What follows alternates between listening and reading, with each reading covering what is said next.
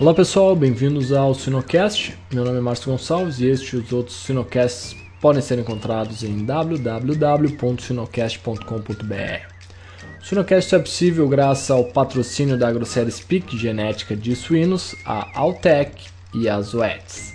A divisão de saúde animal da Pfizer passou a se chamar Zoetis. E aos parceiros Sinocultura Industrial e ao Sinotec. Essas empresas apoiam a educação continuada na suinocultura brasileira.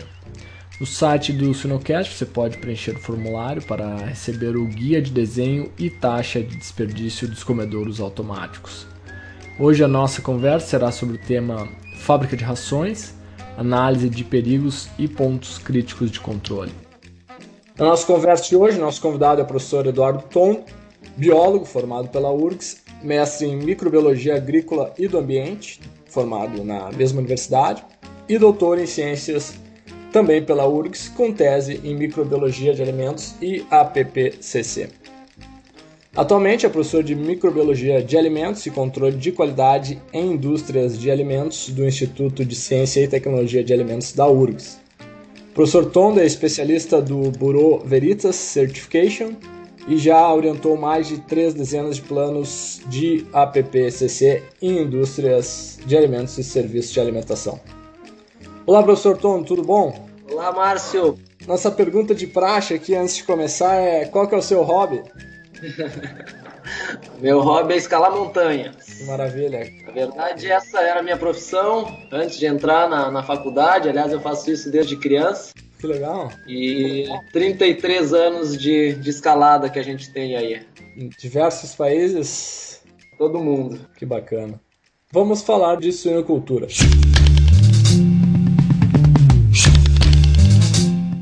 Professor Tom, o que é então um programa de análise de perigos e pontos críticos de controle?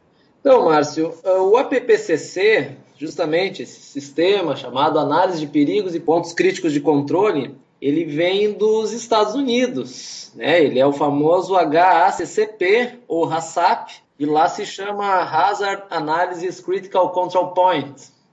Esse sistema é, tem sido considerado o sistema que mais garante a segurança dos alimentos é, na atualidade.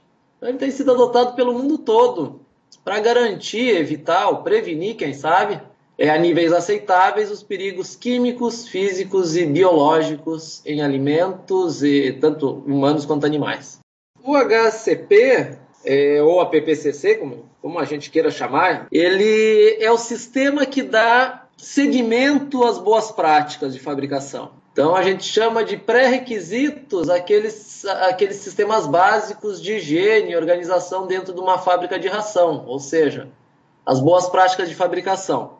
Depois das boas práticas de fabricação, a gente implementa os procedimentos operacionais padronizados, que são itens específicos das boas práticas de fabricação que a legislação mesmo preconiza onde eu vou ter uma descrição detalhada de certos procedimentos e, e, vou ter que ter o registro, vou ter que ter o monitoramento, o registro, uma ação corretiva e uma verificação. Esses são os pré-requisitos da PPCC. Feito isso, se vai controlar aqueles perigos químicos, físicos e biológicos que as boas práticas não controlaram. E aí vem o PPCC. Compreendido. E, bom, no que diz respeito às fábricas de rações especificamente, professor, eh, como que esse programa se aplica? O que você tem a dizer sobre isso? Esse programa tem sido muito, muito adequado né, para qualquer indústria de alimentos e inclusive alimento animal. Por quê? Porque as boas práticas de fabricação, os programas de pré-requisitos, eles mantêm eh, organizado o ambiente de trabalho e evitam aquelas fontes maiores de contaminação química, física e biológica. Só que existem alguns perigos que as boas práticas muitas vezes não controlam totalmente, não até níveis significativos. E aí entra o APPCC. O que a gente tem que é, deixar claro que muitas vezes é, há uma inversão aí de, de, de conceitos que o caro de implementação, quanto à implementação, o caro são as boas práticas de fabricação. O APPCC é infinitamente mais barato se eu tiver boas práticas de fabricação sólidas na indústria de ração, o APPCC é muito mais fácil e muito mais barato. Interessante.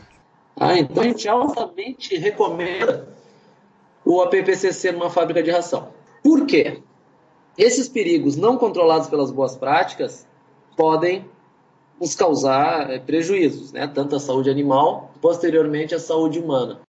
O que, que é o, o APPCC de forma generalista? Tá? A explicação, o que, que é o APPCC? É uma análise crítica do processo de fabricação, onde se vai identificar os perigos químicos, físicos e biológicos em cada etapa da fabricação das rações e se vai controlar aquilo que interessa. Aquilo que não interessa, a gente não gasta tempo nem dinheiro com isso. Focando bem na, na parte, bem prática, na parte de, de APPCC e indústria de ração, nós temos três perigos principais. Seriam eles, isso de forma geral, tá? Na parte de suínos, isso também equivale, mas a gente pode ter perigos mais específicos ainda. Quais são eles?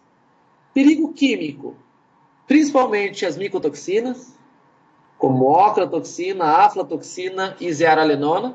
Perigo biológico, a salmonela, então todos os sorovários de salmonela, e alguma coisa de Clostridium perfringens também.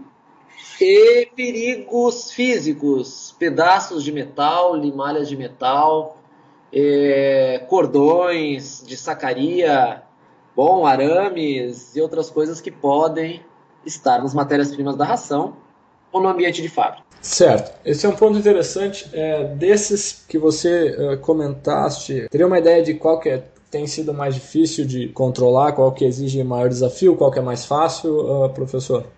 Então, de forma geral, né, no, ter, no ramo de rações, tanto de, de rações para aves, bovinos e suínos, inclusive, um desafio bem grande atual é a parte de micotoxina, sabe, Márcio?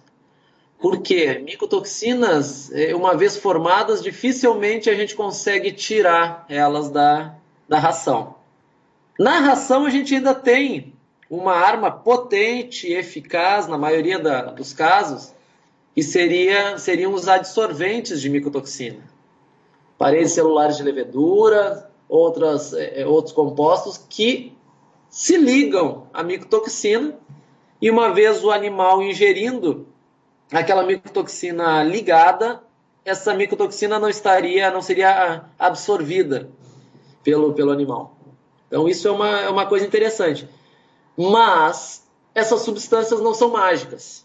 Os adsorventes, sim, realmente eles funcionam, mas se eu tenho um excesso de micotoxina por má por um controle inadequado em nível de produção primária, da, dos macro e micronutrientes, aí aquela micotoxina fica e o adsorvente não dá conta de toda ela.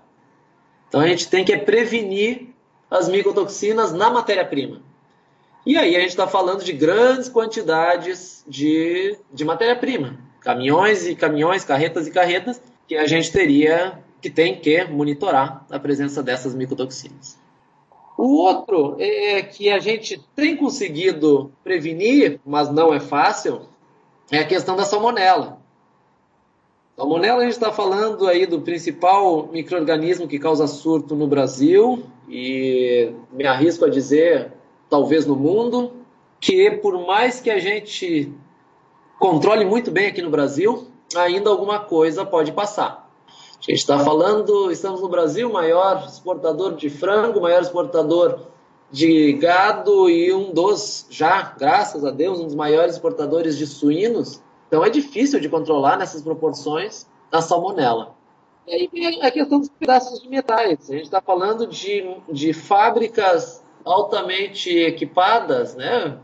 Os equipamentos de uma fábrica de ração. a gente está falando de metal, a gente está falando de muita de um maquinário pesado, que tem seus desgastes. E estes desgastes eh, provocam as limadas de ferro, pedaços de metais, parafusos que porventura possam soltar. E aí as medidas preventivas seriam colocar ímãs nas linhas, eh, às vezes em certos, em certos pontos filtros, mas principalmente ímãs e, quem sabe, detetor de metais no final da linha. Muito bem. E, bom, você citou essa série de, de monitorias que devem ser feitas. Com qual frequência cada uma delas tem que ser feita, professor Tom? Então, essa é uma pergunta muito boa. Tá? A frequência desse, desse monitoramento ele deve ser definido pela própria indústria. Então, quem define a frequência é a indústria conforme a sua situação. O APPCC ele vai induzir essa análise crítica pela indústria. E se a indústria determinar, através de base científica, isso é uma coisa boa, o APPCC ele é todo embasado cientificamente. Tá? É, se a indústria provar que o seu perigo está controlado, um monitoramento, digamos, semanal, às vezes é, mensal, dependendo do, do ponto, tudo bem. Ah, agora sim, na prática, tá? Micotoxinas, o que, que a gente recomenda? Que seja na entrada das matérias-primas se tenha realmente um monitoramento diário, que pode ser amostral. Ah, às vezes a indústria é muito grande, não tem como amostrar todos os caminhões que estão entrando. Então, bom, se faz um monitoramento de certos caminhões eh, escolhidos aleatoriamente. No outro dia se pega outros e assim vai. Salmonela. Salmonela e suaves de arrasto podem nos ajudar para ver se o, se o ambiente tem salmonela ou outros patógenos, ou mesmo indicadores. É, e aí depende da indústria, depende da, da capacidade que ela tem, inclusive de pagar essas, essas análises e de realizar essas análises. Mas aí a gente fala assim, de novo, escolhendo áreas aleatórias e fazendo monitoramento diverso, né, diversificado. Num dia um local, no outro dia outro armazém e assim por diante. Pedaços de metais, né, e limalhas de ferro. A gente recomenda, aí sim, é, que tenha um monitoramento e uma limpeza dos ímãs é, diária ou pelo menos muito frequente. Mas lá pelas tantas, se a indústria demonstrar que não está produzindo muita limalha de ferro, quem sabe um monitoramento de dois em dois dias, três em três dias, essa limpeza né, dos ímãs seja suficiente. Perfeito. Qual a sua estimativa do percentual de fábricas de ração no Brasil, professor Tondo, que possuem um programa de APPCC? Essa é uma pergunta difícil, viu, Márcio? Por quê? Primeiro, esse Brasil é muito grande, né? Cada vez a gente se espanta é, mais com a diversidade das condições que se encontram nesses mais de 5.500 municípios do Brasil. A gente tem fábrica, indústria de ração, é, com condições de boas práticas de fabricação arcaicas, muito arcaicas, é, bom, realmente muito, muito ruins. Assim como a gente tem fábrica de ração que tem um nível maravilhoso, onde praticamente não tem pó, onde a limpeza é frequente e já está enraizada é, no procedimento daquele estabelecimento. Aí nessas é possível implementar PPCC. E, bom, depende do quê? Depende muitas vezes da coragem até de quem está tocando a fábrica. O APPCC não é um bicho de sete cabeças. Tá? O APPCC é extremamente é, objetivo e, e fácil de implementar se tivermos condições boas, de boas práticas de fabricação. Mas a gente tem que pegar alguém que saiba. Ah, uma das coisas que mais tem dificultado nesse nosso Brasil a implementação da PPCC é que o consultor que está sendo é, é, chamado, ele muitas vezes não está preparado. Então ele inventa é, uma burocracia muito grande.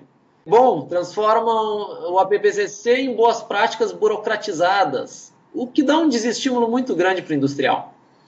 Ah, então, a PPCC não são boas práticas, isso é importante a gente dizer e ele tem que ter eh, conhecimento científico e técnico de quem está implementando.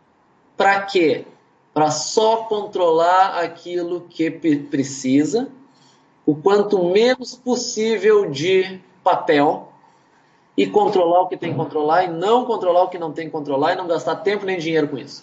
Isso é muito importante, né, professor? Um outro fator que tá, que às vezes impede da gente ter mais APPCCs no nosso Brasil é que às vezes a fiscalização em si não tem solicitado ele. O, o Ministério da Agricultura, Pecuária e Abastecimento tem feito um trabalho muito importante desde 2007 com uma legislação de número 04 de 2007 que fala, que legisla em cima das boas práticas de fabricação.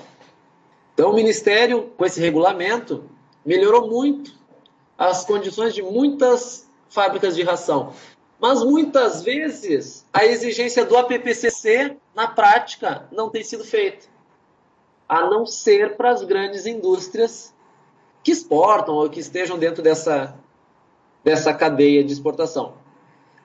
De novo, isso não é uma regra, depende de município para município, depende de estado para estado.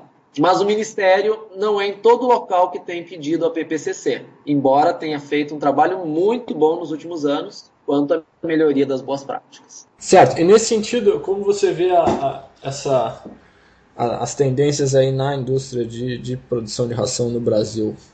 A, a tendência é bem clara, Márcio, porque a tendência é sim ter as boas práticas de fabricação sólidas, cada vez mais solidificadas, e certamente o BPCC nas grandes empresas, isso no primeiro momento e depois influenciando as pequenas empresas, vindo para ficar. Por quê?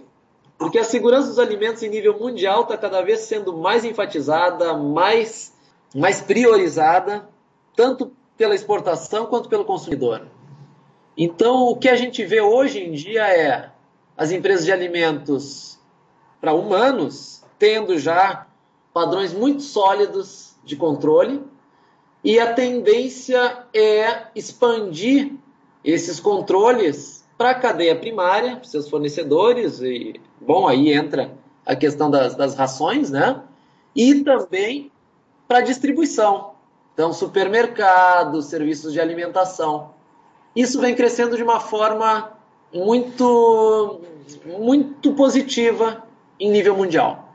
E o que a gente sempre fala para as grandes empresas é implementem o APPCC, porque ele não é difícil de implementar, desde que ele seja feito por realmente é, técnicos com experiência no setor de rações, é, porque ele traz melhorias significativas e um sossego, uma segurança muito grande para a indústria de alimentos, que não pode se arriscar hoje em dia de jeito nenhum de ter qualquer prejuízo relacionado à sua marca. Sem dúvida. E, bom, professor Tono, para finalizar esse assunto de APPCC ao redor de fábricas de rações, qual que é a sua mensagem final para os profissionais que trabalham em fábricas de rações e, e fazem a gestão das mesmas?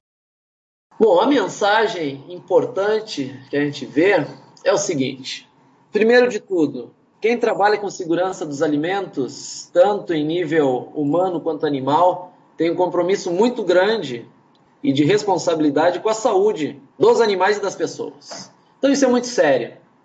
É, é importante que a gente realmente é, tenha o foco em ciência, mas o foco econômico também. Uma fábrica de ração, uma indústria de alimentos tem que ter lucro. Agora temos que ter técnicos bem preparados para proteger a saúde animal e humana.